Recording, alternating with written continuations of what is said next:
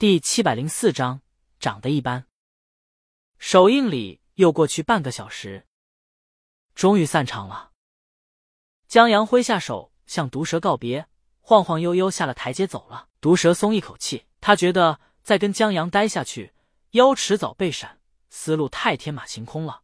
从血鱼莫名其妙的就狂奔到了老人与海，一个老头钓鱼能写什么故事？还就一个老头。现在两个人的小电影，不加点小剧情，他都是快进的。一个老头写得出什么故事？毒蛇低着头跟着人群出了影厅，在出了电影院以后，他顺手就把答应江阳的两条消息发了，证明弹幕是江阳发的那条。他还发了一张拍的江阳照片，作证真是江阳让他发的，白给的流量，不要白不要。然后他就麻溜的回家写黑江南的稿子了。没办法。作为一个以黑江南起家的不站队、以吃瓜捡乐子为主的自媒体推主，传大掉头难。虽然电影不错，挺牛掰的，但他要不往黑了写，粉丝会以为他拿钱了。这误会一产生，可就惨了。他没拿钱不说，还得稀里哗啦的掉粉，两头赔。所以，在奶粉钱面前，良心算个什么东西？然而，在回到家以后。毒蛇抓耳挠腮了半天，都想不到好的角度切入。以前江南老师的电影，闭着眼黑就行了，处处是素材。现在江阳带着江南老师玩起了高端局，毒蛇的鸡蛋里面挑骨头，吐槽起来不是很畅快。这孙子是真断人财路，毒蛇都想黑他了。啊！毒蛇写不出来，抓耳挠腮。他今儿抢首映票去看。想着就是在上映前把文章发出来，这写不出来不白瞎了吗？毒蛇站起来，茫无目的的转了两圈，不知道为什么就转到了冰箱前。冰箱里有一大瓶可乐，这是他老婆中午做可乐鸡翅留下的。毒蛇想了想，拿了个杯子倒了一杯可乐，又泡了几枚枸杞。还别说，挺有用的。至少可乐的冰凉让他焦躁的心冷静了下来。这时。他老婆拿着手机跑过来：“老公，你这条推推火了。”毒蛇什么？他老婆让他看。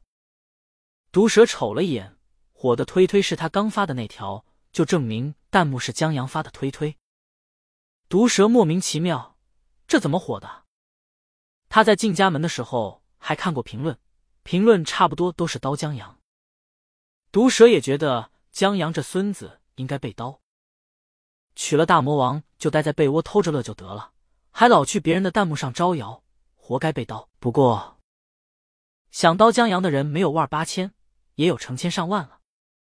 甚至，他昨天看一个综艺节目，几个嘉宾在边做俯卧撑边回答问题的游戏环节，主持人问到最讨厌的的人是谁的时候，有几个小鲜肉脱口而出：“江阳。”足见江阳这人有多招恨。所以招恨不稀奇。哪天不招人恨才稀奇的江阳，不至于在他推推下再火一次吧？他老婆他们查到了江阳在视频网站的账号。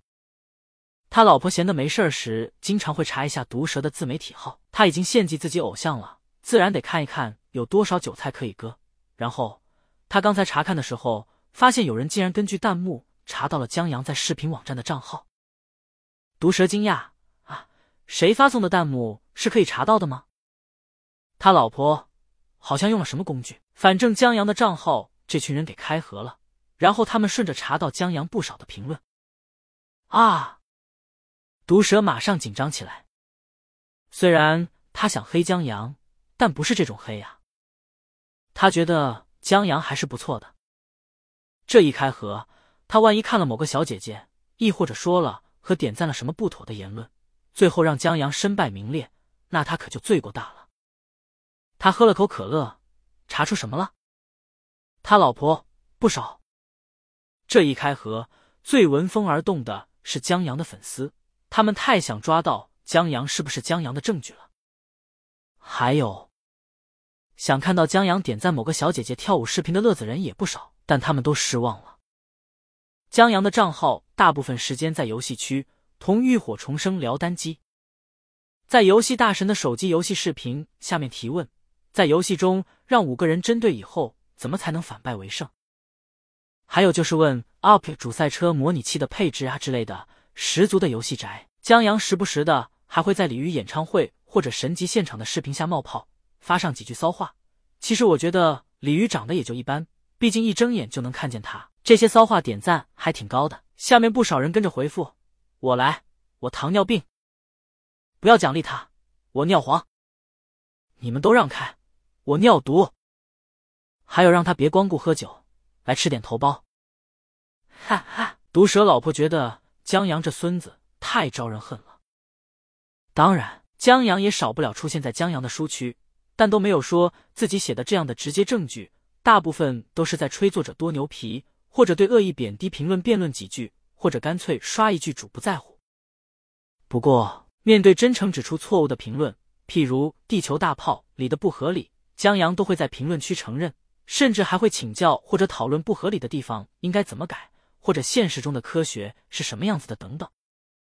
这让毒蛇老婆觉得这人挺牛掰的，挺磊落的。他知道写东西的人都有个毛病，就是把自己写的东西当成自己的孩子，特别在自己写的东西得到许多人追捧的时候，就会觉得自己特棒，听不进去别人的意见和批评。而且，文字这东西有时候确实也是公说公有理，婆说婆有理。要不说文无第一呢？既然当成自己孩子了，那从客观上来说就很难理智评论了。这属于人之常情。但江阳这客观和理智，让毒蛇老婆觉得这书庞佛不是他呕心沥血写出来的。可看他四处维护作者，吹作者多牛皮、多厉害，什么东方作者是推理之王，乡村教师的作者是国内科幻希望之类的大言不惭的词儿都不出来了。又觉得他是真作者，反正就挺矛盾的，也挺可爱的，特像他看过的搞笑视频。两小孩攀比，我爸厉害，我爸也厉害，我爸敢吃屎，比喻是恶心了点。但毒蛇老婆觉得江阳在发这些评论的时候，跟小孩的语气神态差不多。江阳也出现在过地下交通站的剪辑和影评下，但都是刷梗，有种贝斯手在台上来了段很牛掰的 solo，但观众都没听见。贝斯手又不能说“你们快来看我吧”，只能憋着，然后憋得很难受，最后只能表演个翻跟头来赢得喝彩的感觉。说实话，看着这账号的玩梗，毒蛇老婆都心疼江阳，看把孩子给憋的。唯一不同的是，一个讨论地下交通站为什么不是抗日神剧的视频下，在很多交通站的粉丝从细节、台词、道具、剧情、悲剧内核来举例。地下交通站为什么不是抗日神剧的时候？江阳账号回复：不神剧的话，我怕你抑郁的会哭。